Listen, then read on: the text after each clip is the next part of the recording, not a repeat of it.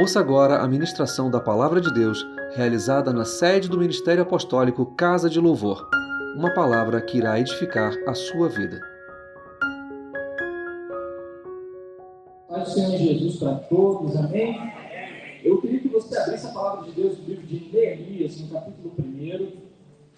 Nós vamos falar nessa manhã sobre o preço da restauração. É uma palavra que o Espírito Santo de Deus incomodou muito para ministrar na terça-feira. E desde que nós, na verdade, é, começamos o culto FAI na terça-feira, essa palavra tem sido a mais impactante do meu coração para esse tempo. Amém? Então eu queria ler com vocês aqui, é, Neemias, no capítulo 1, vou abrir aqui rapidinho. Pronto. Amém.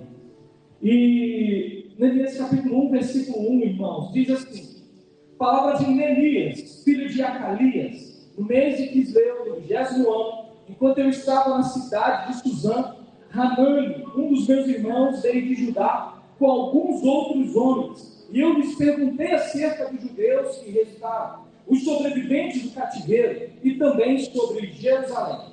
E eles me responderam: aqueles que sobreviveram ao cativeiro e estão lá na província passam por um grande sofrimento e humilhação. O muro de Jerusalém foi derrubado suas portas foram destruídas pelo fogo. Quando ouvi essas coisas, sentei-me e chorei.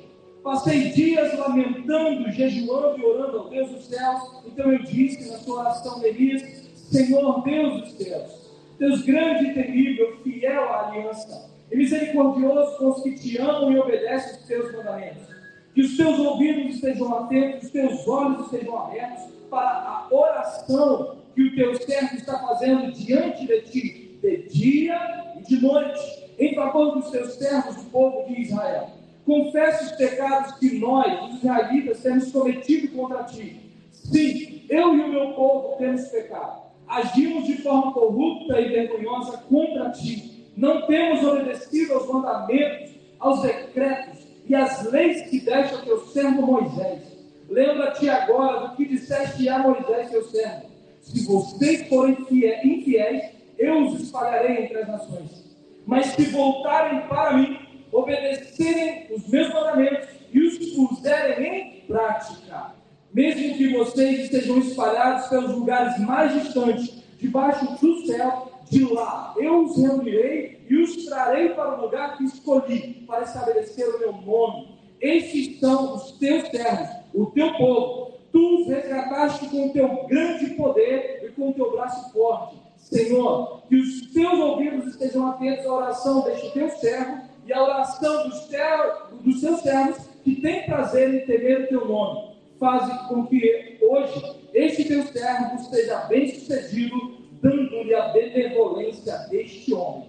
Nessa época, eu era o copeiro do rei. Senhor, muito obrigado, Deus, por essa manhã. A tua presença tem sido maravilhosa, Senhor Deus, desde a abertura, os louvores, a ministração da oferta, a oração da família. E agora nós estamos aqui, Senhor Deus, para receber uma palavra vinda do Senhor. Eu não sei, Senhor, como que cada um chegou aqui, mas o teu Espírito Santo sonda cada coração individualmente. Por isso nós rogamos, Senhor Deus, que além de uma palavra coletiva, que o teu Espírito Santo possa comunicar uma palavra personalizada, uma palavra individual para cada um nessa manhã. Hebreus 4,12 diz que a tua palavra é mais afiada do que qualquer espada de dois gumes. Ela penetra até o ponto de separar alma de espírito, as juntas e as medulas, e ela é apta para discernir os pensamentos e as intenções do coração humano. Que nós possamos, nesta manhã, ser operados é, soldados e cortados pela tua palavra viva, Deus, de modo que nós possamos receber direção, correção, instrução, ó Pai, para viver uma vida segundo a tua vontade. Em nome de Jesus. Amém e amém. Você pode sentar nesse lugar, na sua cadeira, em nome de Jesus. Irmãos, é um prazer estar aqui mais uma vez com todos vocês nessa manhã para ministrar um pouco mais a palavra de Deus a perna treme, e hoje, até antes de ministrar, deu até piriri. Correr no banheiro ali. Eu falei, amém, Senhor. só vai capacitando a gente, né?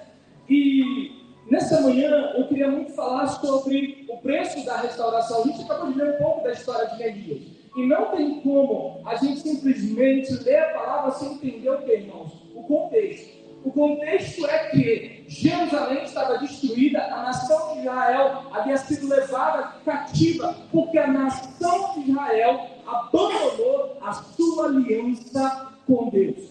E a palavra do Senhor nos mostra, Jeremias vai falar muito sobre isso, que Nabucodonosor ele vem, invade Jerusalém, a cidade é destruída e o povo é levado cativo. A gente tem muitos personagens da Bíblia que viveram esse momento, além do próprio Jeremias. A gente vai encontrar, por exemplo, Daniel, que vai se tornar um dos grandes ministros de Nabucodonosor, rei de Babilônia. Foi uma época muito difícil. Por exemplo, você vai encontrar no livro de Daniel que Daniel ele vai ser colocado aos cuidados de um eunuco, ou seja, Daniel ele acabou sendo castrado, Daniel acabou sendo, é, assim, como é que a gente pode dizer, é, mutilado, né? É uma expressão que dizer, em meio a um momento de dor e muito sofrimento, mas lá na sua dor e no meio daquele sofrimento, Daniel, Ananias, Misael e Azarias, a gente encontra, eles não se deixam abater, porque o Deus que, que, que permitiu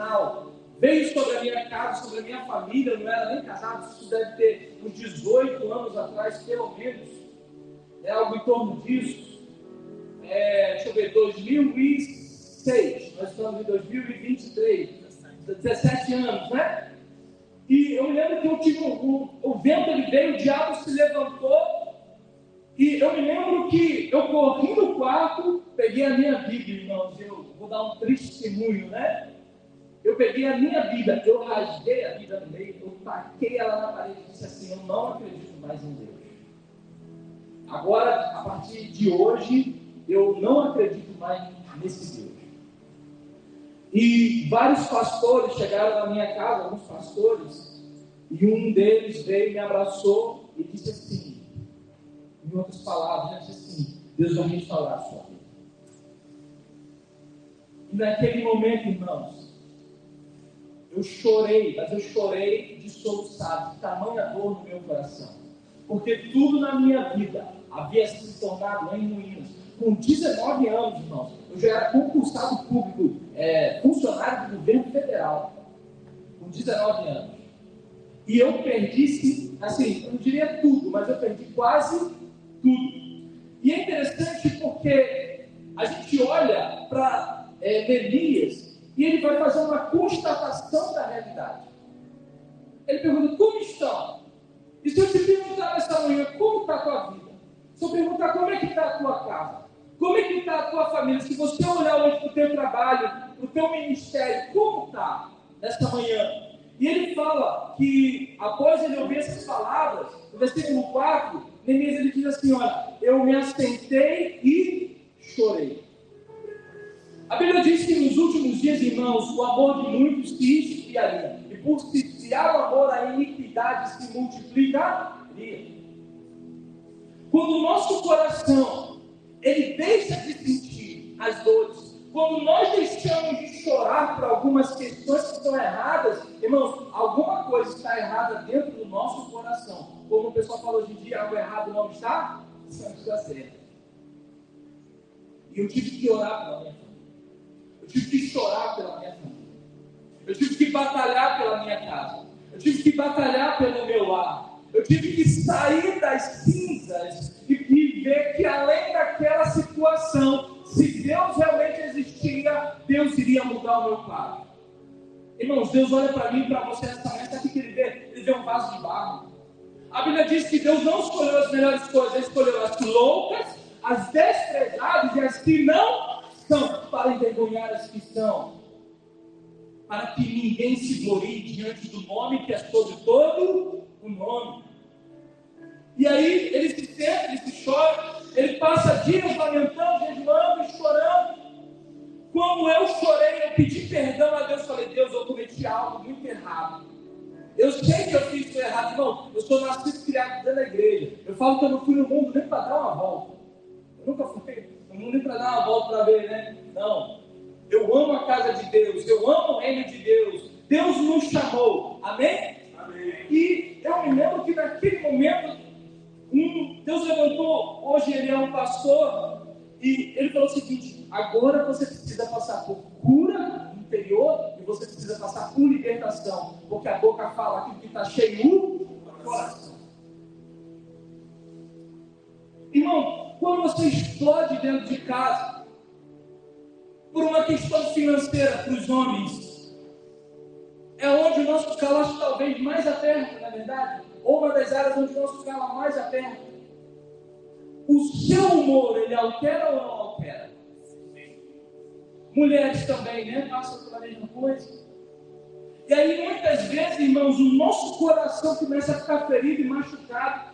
E a gente começa muitas vezes a tratar mal quem está perto da gente.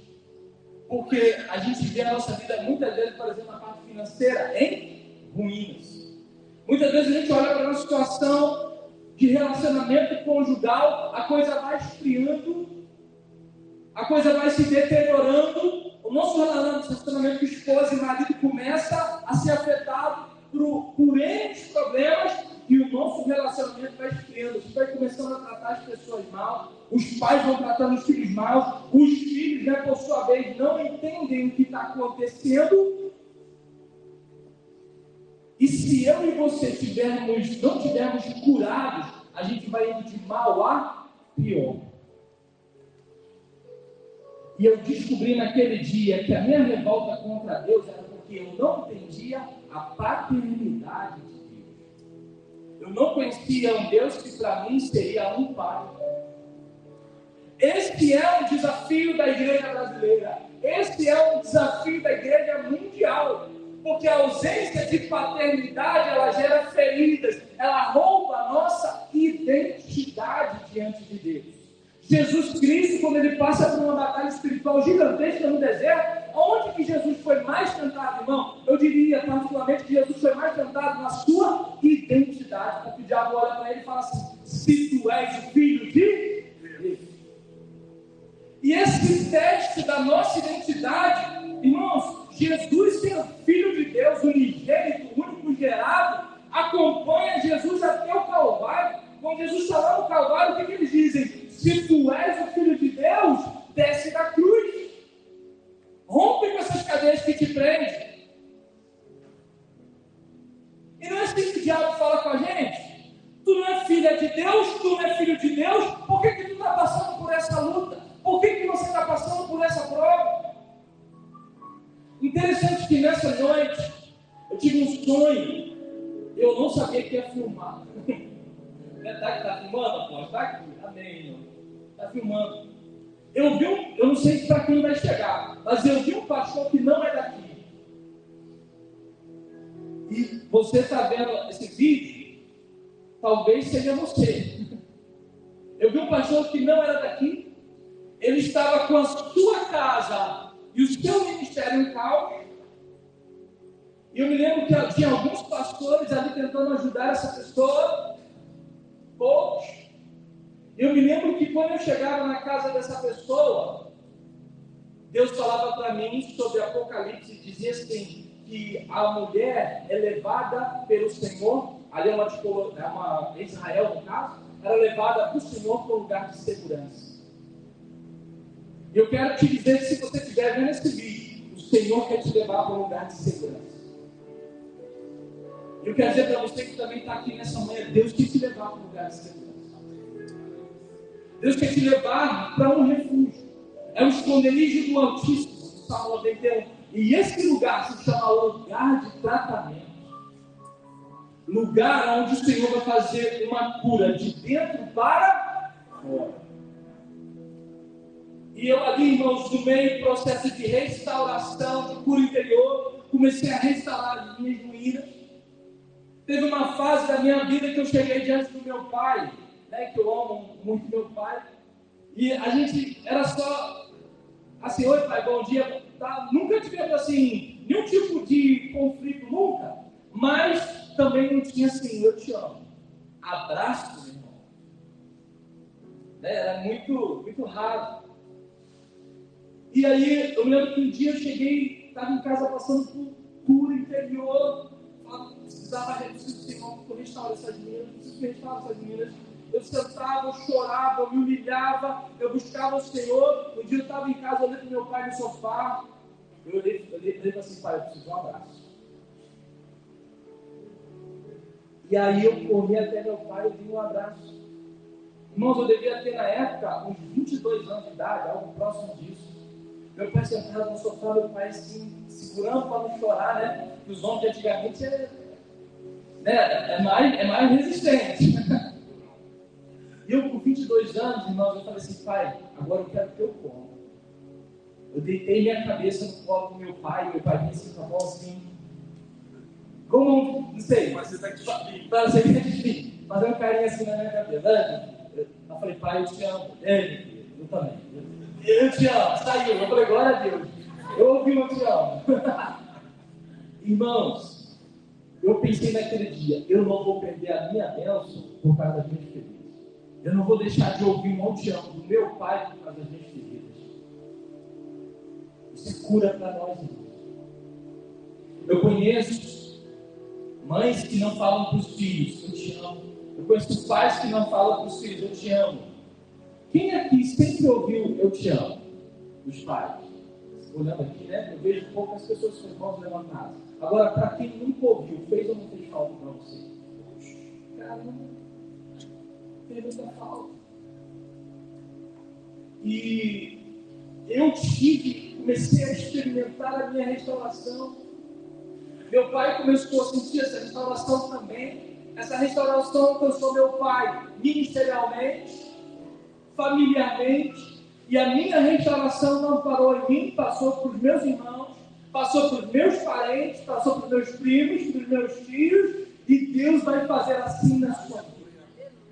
Irmãos, Neemias não era ninguém aos olhos humanos. Ele não era sacerdote dentro da perspectiva que a gente encontra aqui no texto, né? O sacerdotal. A gente não vê Neemias sendo né, o cara proeminente, que era Neemias? Era o copeiro. Era o cara que trabalha trabalharia hoje lá, né, muito próximo, talvez, de uma pessoa importante, mas era um servente, era o cara que experimentava a bebida do rei, para que o rei não morresse que envenenado. Tipo assim, se alguém me envenenar, é porque vai, e não eu. Esse era o cargo de Neemias. E Deus está mostrando para nós aqui título que Deus está procurando. Deus está procurando quem se coloca na brecha. Quem vai se colocar na brecha pelos nossos parentes, pelos seus parentes que estão nessa manhã perdidos, estão sem salvação, estão indo para o inferno. Nós tivemos uma palavra aqui na Santa Ceia, irmãos, que palavra para quem vem na ceia, amém? Uma palavra de confronto ao que o apóstolo falou. Irmãos, o inferno é real e quem não tiver no último dia com o seu nome escrito no livro da vida, a palavra de Deus diz que ele vai ser lançado no lago que arde com fogo e enxofre. E é muito interessante nós percebemos, irmãos, que essa obra que Deus vai fazer em nós não é só para o nosso alto benefício, para nosso próprio benefício, mas é para alcançar coisas muito maiores. Irmãos, depois que eu experimentei a minha restauração, pela misericórdia infinita e graça do Senhor, Deus até tem me usado nos últimos anos para operar em batalha espiritual por nações. Porque para ser para curar eu preciso ser curado. E uma das características do ferido é ferir.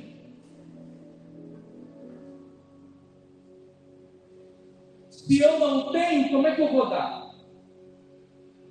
Se eu estou ferido na minha paternidade, irmãos, eu não vou conseguir descer paternidade.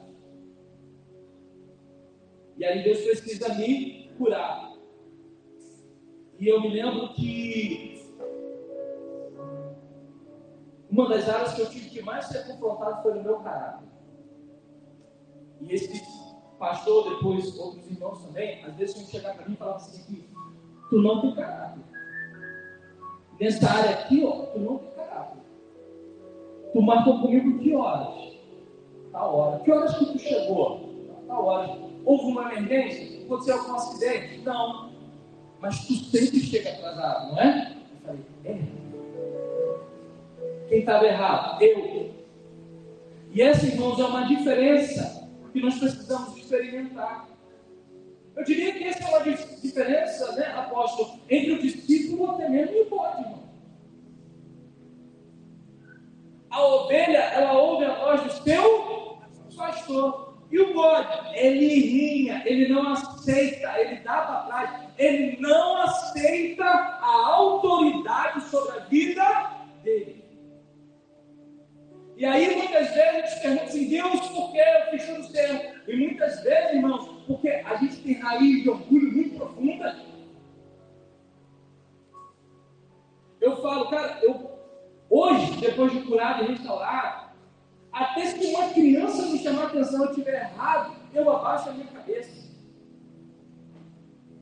E às vezes a gente olha, irmãos, até mesmo do contexto de ministério de igreja, irmãos que não se submetem uns aos outros, como diz a palavra de Deus. A palavra de Deus diz que nós devemos nos sujeitar uns aos outros como ao Senhor. E aí, irmãos, eu sendo confrontado naquele momento ali, eu tive que me humilhar. Deixa eu te fazer uma pergunta nessa manhã. Qual é o seu nível de compromisso com Deus e a casa de Deus? Qual é o seu nível de compromisso com o reino de Deus? Porque antes, irmãos, da gente, por exemplo, ser usado por Deus, antes de Deus estar aqui no altar ministrando louvor, eu preciso ter uma vida com Deus no meu secreto. Porque se não tiver uma vida com Deus no secreto, eu vou estar aqui cantando. Eu vou estar aqui como um artista. Eu não vou estar aqui como um adorador. E eu louvo a Deus, irmãos, porque Deus tem promovido o nosso crescimento através da vida do nosso pastor, do nosso apóstolo, que temos, que temos tido que confrontar. Qual a diferença entre confronto e afronta? Afronta é a minha verdade pessoal querendo influenciar a sua vida. Agora, confronto, dentro da perspectiva bíblica, é a verdade de Deus que vem para mudar o nosso caráter. Essa é a diferença. E quando a verdade vem, o apóstolo Paulo ele diz assim: Nós nada podemos contra a verdade, senão pela verdade. E Jesus diz que a verdade é tão forte que ele diz que ele é a própria verdade. E João diz: Conhecereis a verdade, a verdade vos libertará. Mas ele complementa dizendo: Se o filho vos libertar, verdadeiramente sereis livres. E sabe o que é o filho libertar, gente?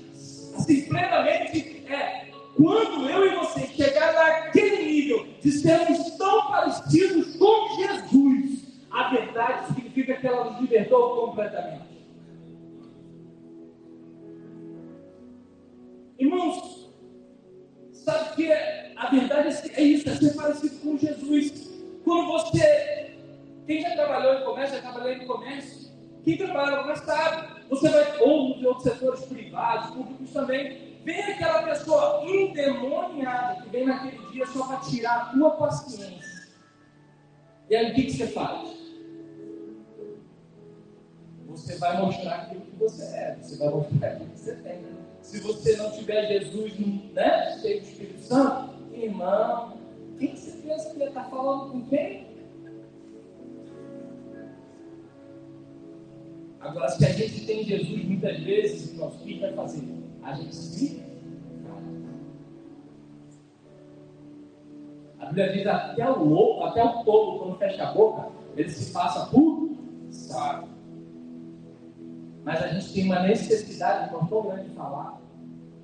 Por isso que Tiago vai dizer que a língua era muito inflamada pelo inferno. O salmista chega a dizer assim, Senhor, põe guarda a porta dos meus meus lábios. Nós precisamos ser tratados em áreas do nosso caráter, irmãos. É por isso que quando eu leio, por exemplo, Neemias capítulo 4, ele fala assim: Tenho chorei, passei dias lamentando, jejuando e orando ao Deus do céu. O que, que Neemias vai, vai lamentar? Se a gente olhar aqui do versículo 5, irmãos, até o versículo 11, onde ele fecha a oração, dos seus próprios pecados e dos pecados da nação de Israel. Israel, a palavra hebraica, é Ish é homem, Ra é lutar, ela é Deus. Então, homem lutou com Deus. Aonde que Deus é, muda o nome de Jacó para Israel? No vale de Jaboque. Por que, que Deus muda o nome de Jacó para Israel? Porque ele está dizendo assim: agora eu mudei o seu caráter. Porque ele chega para Jacó e fala assim: qual é o teu nome? Qual é a sua identidade? quem você realmente é. Ele diz assim: Jacó, que significa suplantador, aquele que na, ele nasceu agarrado no calcanhar do seu irmão. E a parteira deu o nome de Jacó, como que significasse aquele que puxa para trás. E aí Jacó, no encontro com Deus, ele diz assim: Quem é você? Irmãos, isso aqui é a porta do Evangelho. Porque a porta do Evangelho é o arrependimento. Neemias ele vai se arrepender do versículo 5 até o versículo 11 pelo pecado da nação de Israel. As escrituras diz que João Batista no deserto ele começa a pregar dizendo: Arrependei-vos, porque é chegado o reino dos céus. Eu olhava para mim e falava: Se eu fui criado na igreja, meu pai é pastor, não me arrepender do que, Jesus? Não me arrependendo o quê? Aí sabe o que Deus tem que fazer? Assim, tu acha que não tem que se arrepender, não, né? Então tem uma camada de orgulho, primeiramente, de soberba, muito bom. Agora eu vou te levar para frente do espelho. E aí eu vou mostrar quem você realmente é. E depois que eu passei por um processo de cura e libertação tão intenso, meu processo de cura e libertação, irmão, durou aproximadamente três anos de forma intensiva. Só três aninhos. Três aninhos sendo confrontado, três aninhos sendo provado, três aninhos sendo testado, três anos sendo humilhado, porque de funcionário do governo federal, agora, naquela época ali, eu estava sem trabalho.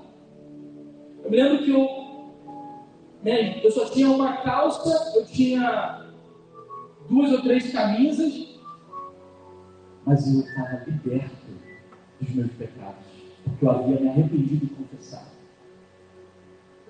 Todo o peso que eu carreguei no passado foi deixado para trás. Eu me lembro que eu descendo uma vez ali em baixo São Pedro, bairro dos funcionários, tinha, acho que é um piso três para padaria, acho que é ardósia, que é um negócio que eu não moro escorregando. Irmãos, a hora que eu pisei naquilo ali, eu estava com um sapatinho assim tão liso. Quando eu pisei, eu fui dando assim no alto, para frente, para trás, assim, e o ponto de ônibus assim, ó, lotado. Aí quando eu olhei para o lado assim, tá todo mundo. E eu falei, ai Jesus, misericórdia, já baixei a cabeça e saí. E na época Deus me falou assim: desce um pouco mais. Falei, vou descendo. Já estava descendo mesmo, porque do bairro São Pedro, sabe? Já estava descendo. Chego mais na frente, vem um rapaz, ele me para na rua e fala assim: Ô Jonas, tudo bem? Tudo bem. Cara, que estranho, eu estava passando aqui. Deus falou que tudo que eu tivesse na minha no meu bolso era para te dar. Aí ele começou a catar um monte de moeda, irmão. Irmão, eu era mais duro que ele. Ele só estava um pouquinho mais abaixado que eu. Que ele tinha as moedinhas do bolso dele, né? Ele me abençoou, eu falei, mano. Na hora que eu fui, eu falei assim, Deus, eu conheço essa pessoa, eu sei que essa pessoa ela passa por dificuldade. Aí Deus falou assim para mim, pega porque eu estou mandando ela pegar, ela te dá. Pega. Não seja orgulhoso. Eu falava assim, não, mas como é que eu vou receber uma coisa? Irmão, eu fiquei imaginando naquela época, sabe o quê? Elias. Vai na casa de uma viúva que eu ordenei que ela te sustente. O apóstolo já pregou né, sobre isso. Irmão, alguém que te sustente, tu vai pensar o quê? Que alguém quebrado? Que alguém que está. Né? Tu não vai pensar isso. Ele chega na casa dela e ela, ela falou: Olha, tudo que eu tenho, azeite. Não, confia em Deus que o seu azeite não vai acabar. Diante da constatação, a gente tem que crer que Deus está acima do controle naquela situação para mudar o quadro. Algo que o apóstolo sempre fala, crer contra as evidências. Eu me lembro que passados uns dias, irmão, quando a gente está lascado, é uma benção. Quando está lascado, lascado mesmo, não estou falando assim, mais ou menos, estou falando lascado, lascado, acaba sendo uma benção, porque, irmão, eu orava, eu jejuava, eu subia a monte, eu dobrava o joelho, eu buscava o tempo todo. Eu lembro que eu fui num culto, fui convidado, na verdade, para assistir um culto de umas irmãs, lá na Metodista Wesleyana, na Vidigueira. Irmão, quarta-feira, elas pediam oito grandes culto da manhã inteira. Os irmãos aí ficam aqui. né, apóstolo? De oração de manhã, né? E a irmã pregou na hora que ela botou a mão em mim, irmãos, eu caí do poder de Deus, assim, caí igual folha, assim, por trás. Para trás, assim. Uma mulher de muita oração. E ela falou assim para mim, eu tive caído igual a folha. E Deus mostrava para você uma porta muito bonita sendo aberta. E aí, eu falei, caramba, o que Deus vai fazer agora? O que Deus vai fazer na minha vida? Eu fui orar, na época funcionava a intercessão profética em Teresópolis, né, chamada Torre de Oração. Eu sei que eu irmão, não é torre de vigia, não, é torre de oração. Baseado na história dos morados de, de Conde é, von Zinzendorf, que foi o maior movimento missionário depois dos apóstolos. Né? Eu fui, fui orar na missão profética né, para funcionar. Quando cheguei na missão profética, a profeta veio para mim falou assim: Deus me disse que você vai trabalhar.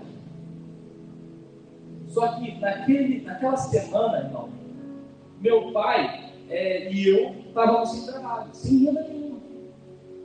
Meu pai chegou a falar assim um dia para mim assim: Meu filho, foi o último arroz, foi o último feijão, não tem mais nada. Lá atrás, lembra que eu fiquei revoltado? Né? Eu falei, está erradinha a vida. Quando eu já tinha sido curado, já tinha sido curado. Eu tinha sido liberto. Meu pai falou assim, acabou, não tem mais nada. Eu falei para mim, meu pai falou assim, então, pai, fica tranquilo, porque agora é hora de Deus manifestar o seu Irmãos, não deu cinco minutos. Vem uns dois ou três irmãos na porta e falam assim, Jonas, pastor Antônio. Aí meu pai abre a porta, oi, que foi? Irmão, quando tu está nesse, nesse negócio e alguém te chama, irmão, tu já sabe que Deus está manifestando um milagre. Eu olhei e falei assim, oi? Aí meu pai, não, que a gente estava no mercado e falou para a gente trazer uma compra para vocês. Irmão, encheu a dispensa, encheu a geladeira. Irmãos, só um Deus que cuida e conhece mesmo o seu coração é que faz esse tipo de coisa. E ali, passados esses dias, depois a, a, essa experiência, eu fui orar depois, ela falou assim, Deus me disse que você vai trabalhar aqui. Aí eu falei assim, rapaz, como é que Deus é bom, Deus mudando a minha história. E é assim que Ele vai fazer na sua vida também. Só que muitas vezes, irmãos, existem histórias que eu, poderia dizer assim, existem situações que a gente passa de lutas tão terríveis que a gente não provocou. Existem situações tão difíceis que a gente não provocou. Mas existem situações e lutas que a gente está passando hoje que foram nós mesmos quem, fomos nós mesmos quem provocou aquela situação. Um casamento fora da vontade do Senhor sem direção. Uma aliança formada sem a direção do Senhor. Eu conheci o caso de uma moça que vieram me falar, já é falecida, que ela era jovem. E ela, ela viu um rapaz que visitava a igreja de vez em quando. Sabe essa gente que não tem compromisso com Deus, vem aqui e vai embora? Tudo que está olhando, se ele não, não converte a Jesus, não estou generalizando. Tem uns né, que vem se converte. Mas tem alguns que ele vem aqui para ver onde é que ele pode se aproveitar. Ele fala assim, cara, não vou pegar uma mulher do mundo, eu vou procurar uma casa com né? Vou caçar uma mulher direita, vou caçar uma mulher daí, igreja. Aí ele foi na igreja, e essa menina se encantou por esse rapaz que era muito bonito. E na época me falaram, ela tinha um rapaz da igreja que gostava dela. Só que ela não quis ficar com o rapaz que era de Deus, ela escolheu o rapaz que era do mundo. Ela casou com o rapaz. Isso que ela casou com esse rapaz, a filha, ela passou por é, espancamento no casamento, o cara viciado em drogas. E a filhinha dela nasceu até com problema cardíaco no coração.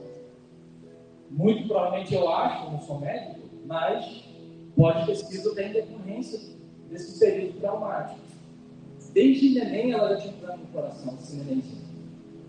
E um dia falaram para mim a história dela. Olha, ela teve a oportunidade lá atrás de, de, de escrever uma história diferente. Mas ela decidiu não obedecer a Deus para ir para um relacionamento nosso. Só que eu quero te dizer nessa manhã é que Deus pode restaurar até um relacionamento nosso. Agora eu preciso reconhecer que eu tomei uma atitude errada lá atrás. Preciso olhar e falar assim, cara, lá atrás eu errei. E é isso que se chama arrependimento.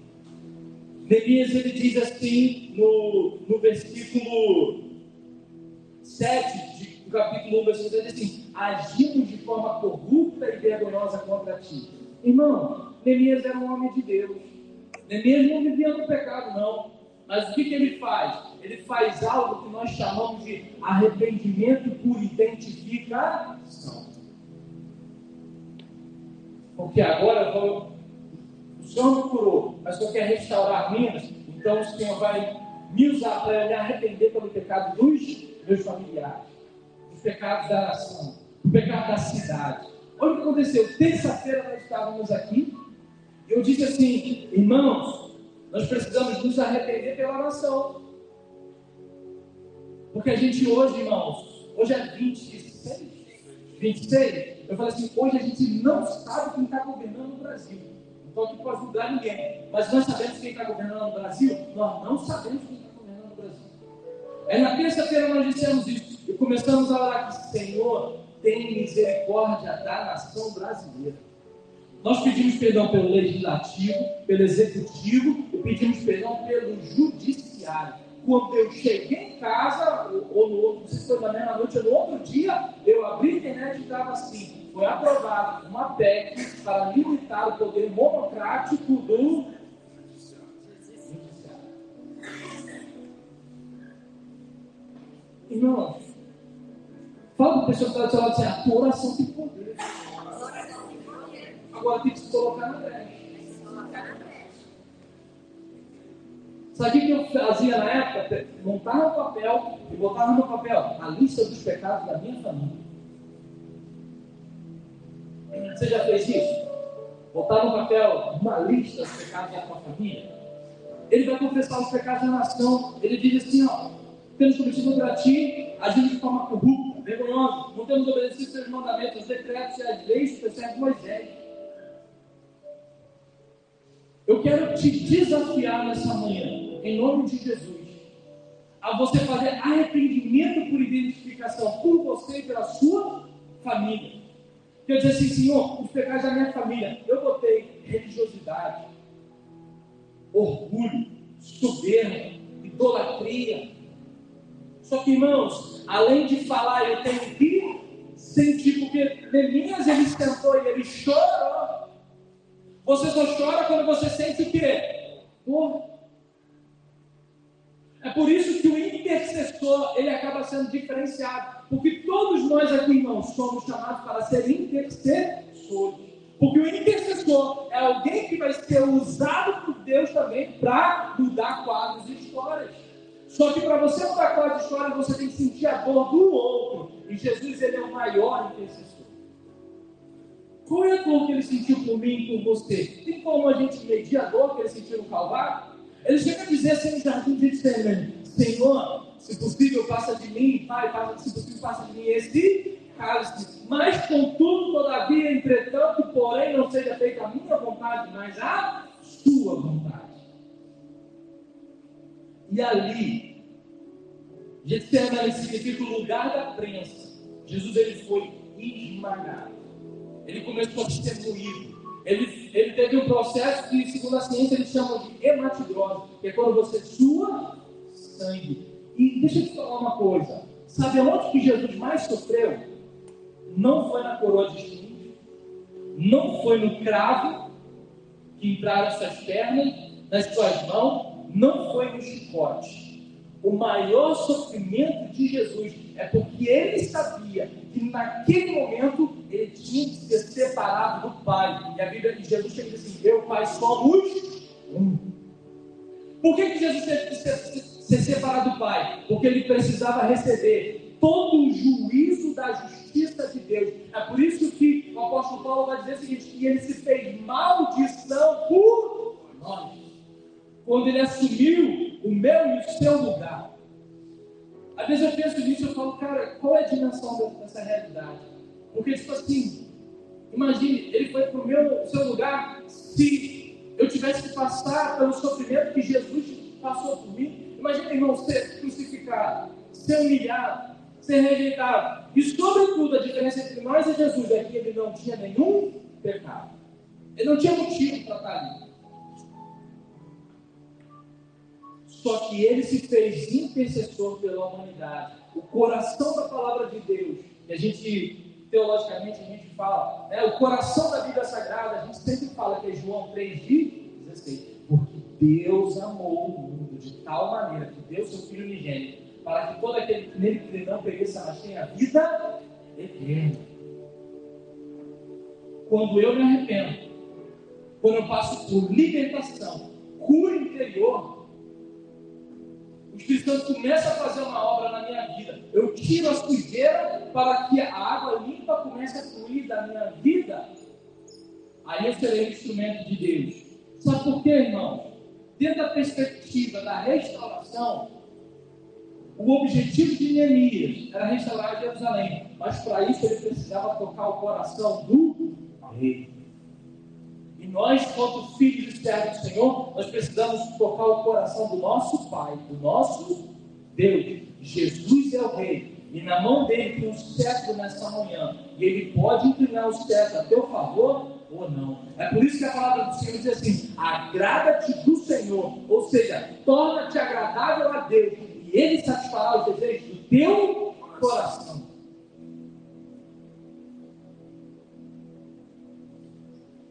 Como se tornar agradável? Como mover o coração do rei em nosso favor? Irmão, primeira coisa, tendo um relacionamento com Deus. Lá em Apocalipse, das cartas de sete igrejas, uma das cartas diz assim: Você não é frio nem quente, você é único. Por isso eu vou te vomitar da minha boca. Aí eu penso assim: eu tenho medo com isso em casa, falo, Senhor, me deixa ser bom. Lógico eu também não quero ser frio, não. Eu quero ser quente. Eu quero ser um instrumento poderoso de Deus. Só que para isso acontecer, irmãos, eu tenho que ler a Bíblia todos os dias. Eu tenho que orar todos os dias. E jejuar periodicamente. Pergunta para a pessoa que está falando assim: quanto tempo você não jejua? Irmão, alguém já disse, algum coach aí da vida já falou, amém para você chegar aonde os outros não chegam, você tem que fazer aquilo que os outros não fazem. E a Bíblia diz que tem espírito, só sai coração com jejum. Neemias, para passar por esse processo da restauração direcionado para a nação de Israel, ele teve que jejuar. Não, vou vir só no culto de domingo. Aí eu olho, não, aí isso aí é suficiente para mim. Culto de domingo. Irmãos, Deus quer te conhecer lá no teu quarto. Deus quer te conhecer quando você se dobra de joelhos. Deus quer te conhecer quando Ele entra com você e você pode conversar com Ele no secreto. Esse é o lugar onde Deus quer te conhecer. E é o lugar onde Ele quer se fazer conhecer a você. Irmãos, eu não estou falando aqui sobre religiosidade. Eu estou falando aqui sobre espiritualidade. Amém, passarinho? Amém. Passarinho tá. Já ouvi a palavra. Amém. É quando nós, irmãos, decidimos mudar de dentro para fora. Agora, eu te falo assim para vocês, falo assim, Jonas, é fácil ler a Bíblia todo dia? Irmão, de início não é não. É fácil orar todo dia? Irmão, de início não. Agora, eu tenho que estar determinado a quê? A crer em Deus que eu sirvo. Às vezes, eu, quantas vezes eu já fui. Pode deixar, mano, pode deixar aquele. Quantas vezes eu já fui orar e dizer assim, Deus, estou com vontade de ler, não. Mas a minha carne não quer ler. Mas o meu espírito está pronto. Então eu vou ler. Senhor, que vontade aqui de não orar. É vontade, às vezes, às vezes, sentar no sofá, ligar a televisão, ficar mexendo na internet, isso rouba muito o nosso tempo. E a palavra do Senhor diz em Osés: ai daqueles que se levantam pela manhã e se entregam a beber vinho, ou seja, aquilo que dopa, abre de manhã e. É isso que diz a palavra. Mas somente você diz assim: de manhã eu te. Pela manhã. Deus está dizendo para nós essa manhã, irmãos, que Ele quer ser o primeiro. Eu gosto muito de uma canção antiga da, do, do Oficina D3, né? Que dizia assim: Sejas meu universo, não quero dar-te só uma parte do meu tempo, não quero dar-te apenas um dia da semana, te quero dono dos meus sonhos, do meu tempo, sejas meu universo. De manhã seja o primeiro pensamento e a luz em minha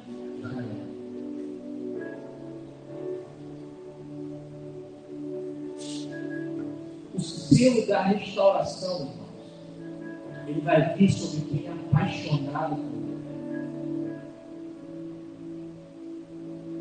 Se tiver outra coisa ocupando o lugar de Deus, nessa manhã nós precisamos nos arrepender. E tirar essa manhã. Para que o Senhor realmente nos restaure. A gente tem falado, a gente, até a gente tem, o apóstolo também tem ensinado, irmãos, hoje é muito fácil pregar coach, é muito fácil pregar aquilo que as pessoas querem ouvir. Mas o Senhor nos trouxe aqui para você ouvir aquele que Ele quer falar. Por isso eu queria que você se levantasse por um momento na sua casa.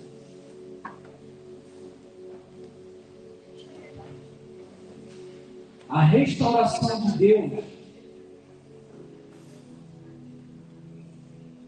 e a libertação é um direito do Espírito.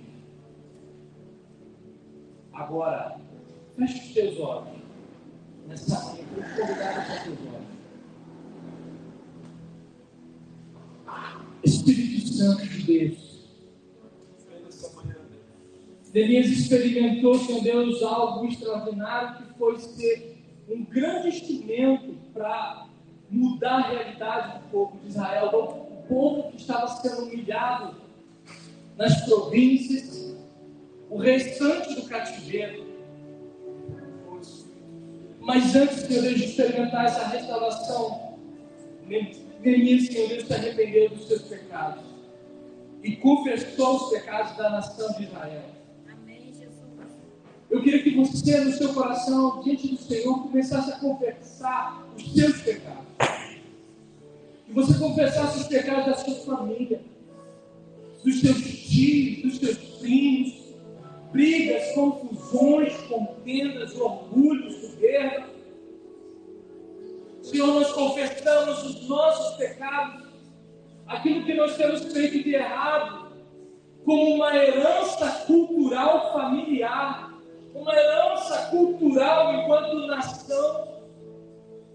Muitas vezes, Senhor Deus, nós nos frustramos porque nós geramos expectativas irreais, Senhor. Não é porque nós não cremos que o Senhor é capaz de fazer, mas é porque nós, Senhor Deus, ainda não tiramos aquilo, Pai amado, que impede a Sua graça de alcançar os nossos lares e nossas famílias. Nós pedimos perdão pelos nossos familiares, Senhor Deus, presos, Senhor Deus, no adultério. Nós pedimos perdão, Senhor Deus, pelos nossos familiares presos nas drogas.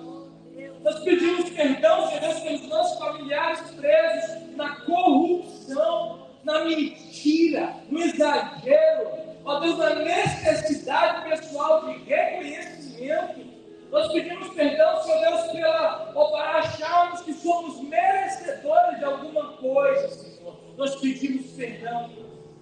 Perdão, Senhor Deus, pelas palavras malditas, pelas palavras, Senhor Deus, que feriram os maridos, que feriram as esposas, Senhor, coisas que nós não devíamos ter falado, mas nós falamos, coisas que nós não deveríamos atropelar, mas nós atropelamos, Senhor. Ó Deus, perdão pela falta de paciência dos pais com os filhos.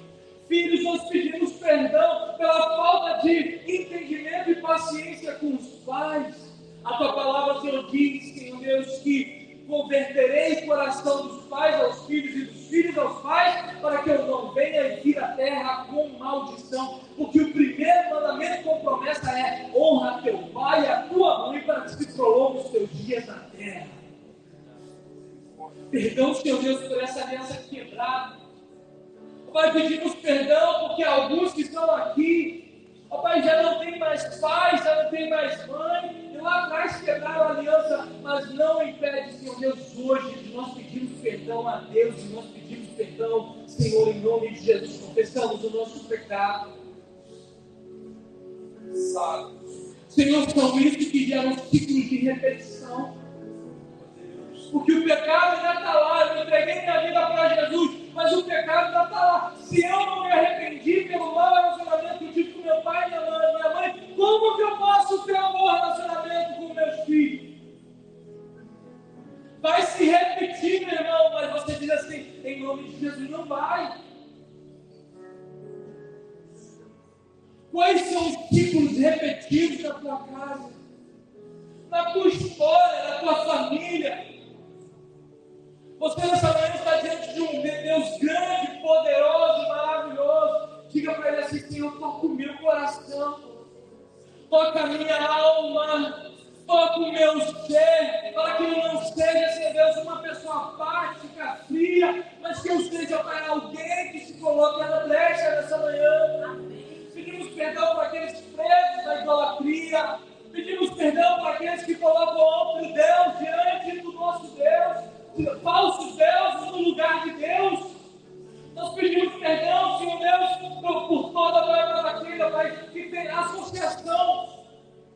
com práticas, Senhor Deus, maçônicas, cujo Deus é basicamente é o dinheiro. Se esconde numa camada de entidade filantrópica Pedimos perdão, Senhor. Pedimos perdão, Senhor. Quando fazemos fofoca quando falamos de alguém quando essa pessoa não está na nossa frente. Pedimos perdão, Senhor Deus, quando falamos, Senhor Deus, de alguém e comentamos, fazemos comentários maldosos, maliciosos, formiguentos. Senhor, sabe o nosso coração.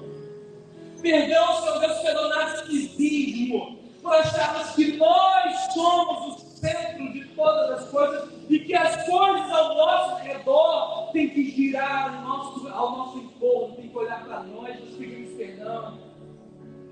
Perdão, Senhor Deus, por falar demais, por sermos expansivos demais, como a nossa cultura é, fluminense, carioca por sermos, Senhor Deus, monopolizadores de conversa, porque às vezes tem uma roda e nós nos colocamos no centro do Senhor. Fazemos, Senhor Deus, piadas maldosas, falamos coisas com malícia, piadas imundas, piadas sujas. Pedimos perdão, 7,14 diz se o meu povo, que se chama pelo meu nome, se humilhar, orar e me buscar e se converter nos seus maus caminhos, eu ouvirei dos céus, perdoarei os seus pecados e sararei a sua terra. Nos confessamos os pecados, Senhor, de fornicação. Talvez, às alguns que estão aqui nessa manhã, hoje já chegam casados, mas lá atrás praticavam comunicação e nunca se arrependeram do pecado. Oh Deus, Nós pedimos perdão nesta manhã em nome de Jesus. Oh Deus, para que essa herança não se repita. Êxodo capítulo 20, o Senhor diz assim: E visitarei a iniquidade, o pecado que se repete, o pecado geracional, é, visitarei a iniquidade dos pais dos filhos até terceira e quarta geração e nessa manhã isso está sendo quebrado, meu irmão, minha irmã, na sua vida. E não vai passar para os seus descendentes em nome de Jesus. Nós declaramos, Senhor Deus, quebradas as correntes da impiedade. Quando o Senhor olha para aquela pedra e diz assim, Lázaro, vem para fora, o Senhor está dizendo para ele, sai desse lugar de morte. E o Senhor olha para as ataduras e diz assim, removam essas ataduras Senhor está dizendo para você, meu irmão, sai desse lugar de morte e tira as ataduras da impiedade, as ligaduras da iniquidade. O Senhor está liberando anjos nessa manhã para cortar ligaduras de iniquidade, de impiedade geracionais. Aleluia! Oh Deus! Senhor, pedimos perdão por aqueles que, que os nossos antepassados que foram desonestos tiveram atitude de roubo, de passar os outros para trás. Nós pedimos perdão, Senhor Deus, por nossa família, por nós, pelos nossos filhos. Nós confessamos os nossos pecados e pedimos perdão. Deus, a tua palavra diz que confessarmos os nossos pecados, Ele é fiel e justo para perdoar os nossos pecados e os purificar de toda injustiça. Nós te dissemos que não temos cometido pecado algum, fazemos de Deus mentiroso e a sua palavra não está em nós. Alamastuia, Nós confessamos os nossos pecados diante da cruz dessa manhã. Nós contemplamos, Senhor Deus, a cruz do Calvário de sangue derramado, porque o Senhor Jesus, através da obra da cruz, ele veio para nos libertar, porque para isso se manifestou o Filho de Deus, para destruir as obras do diabo. Nós confessamos, Senhor, os nossos pecados diante da cruz, que é o lugar, Senhor Deus, onde a nossa dívida foi paga onde o preço dos nossos pecados foi pago. Restaura as nossas ruínas, Senhor, que têm sido devastadas de geração em geração. Restaura as ruínas, Senhor. Dos pecados de iniquidade, alguns que estão aqui, que o pecado já está à porta. Mas o Senhor diz: Cabe a você dominá-lo.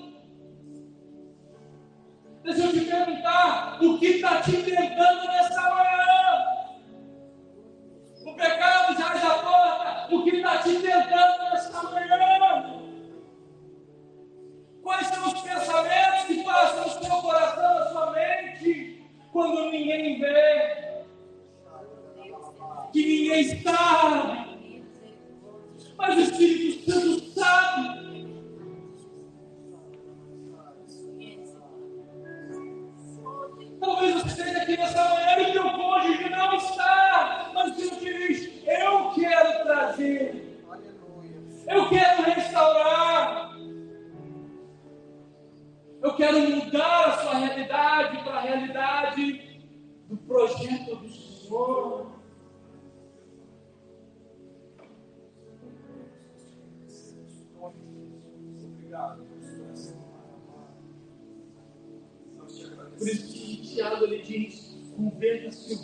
o vosso alegria em canto, o seu riso em tristeza, humilhem-se diante do Senhor, porque Ele vos exaltará. Glória a Deus.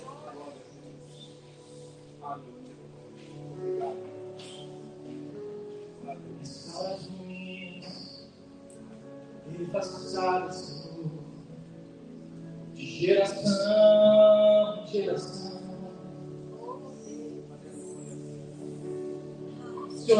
estamos aqui por causa de uma acusação, mas estamos aqui, Senhor Deus, diante do Senhor em arrependimento.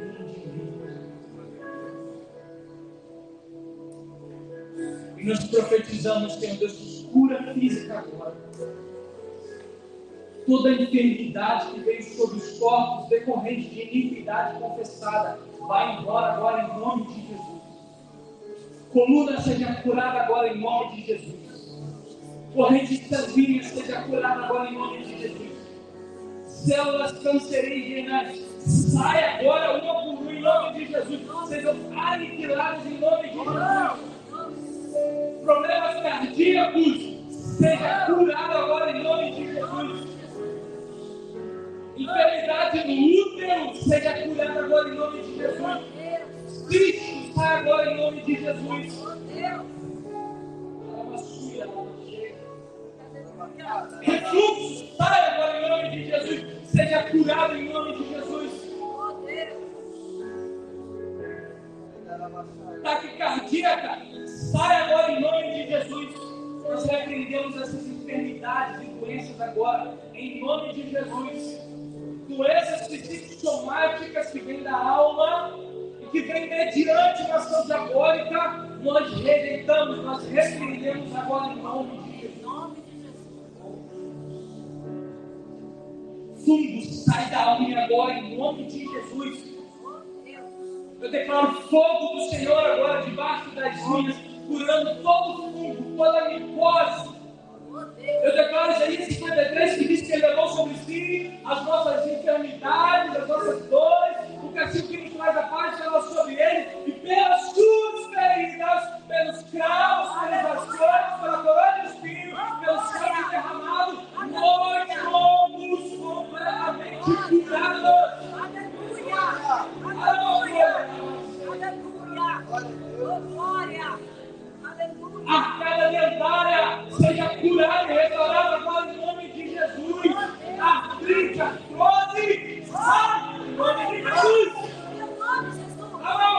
Oh, Meu nome, Jesus! Cadê meu nome? Oh, Vista embaçada, seja curada. Olho, na olhos da autoridade daquela que te formou. Eu proclamo sobre você. Seja curado agora, seja curado. Olhos, sou ela, Glória, glória, ela chega. Aleluia! Aleluia! Oh, glória! Oh, aleluia, Jesus! Senhor, eu não me importo por eu hoje ser calmo. Mas eu sei que tem mulheres que sofrem com isso, e isso afeta, Senhor. Isso atinge, Deus, a autoestima. Eu profetizo nesta manhã, coros cabeludos restaurados em nome de Jesus. Porque aquilo que alguns zombam, os outros choram. Meu oh Deus! Nós profetizamos cura.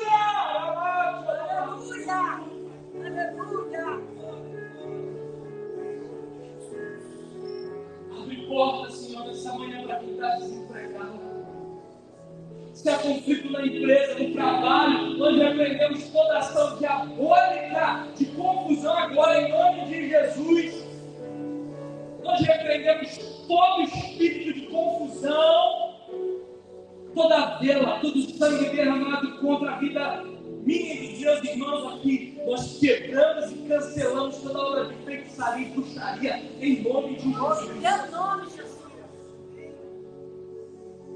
Senhor, para fechar, nós anulamos toda palavra de maldição contra as vidas nessa noite em nome de Jesus. Oh, Jesus, seja quebrado.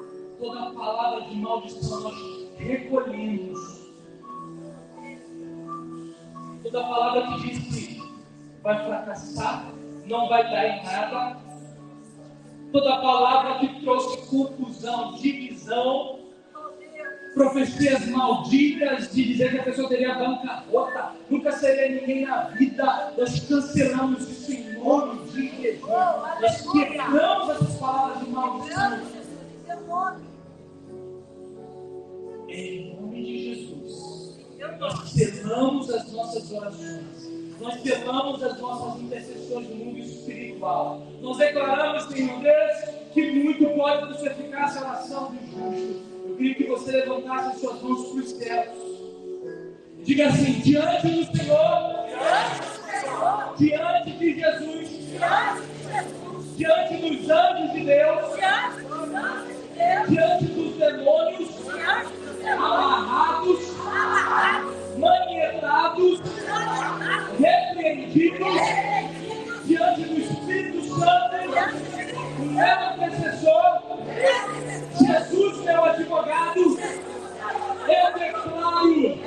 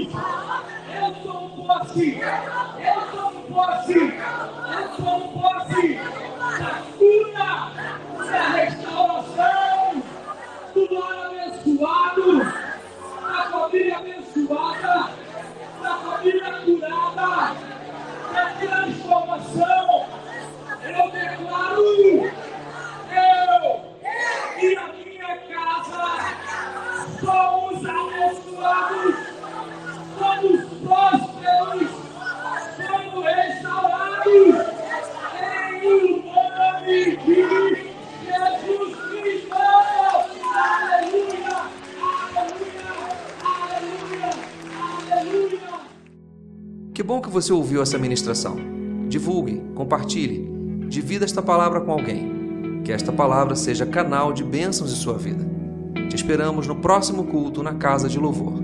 Acesse nosso site casadelouvor.org.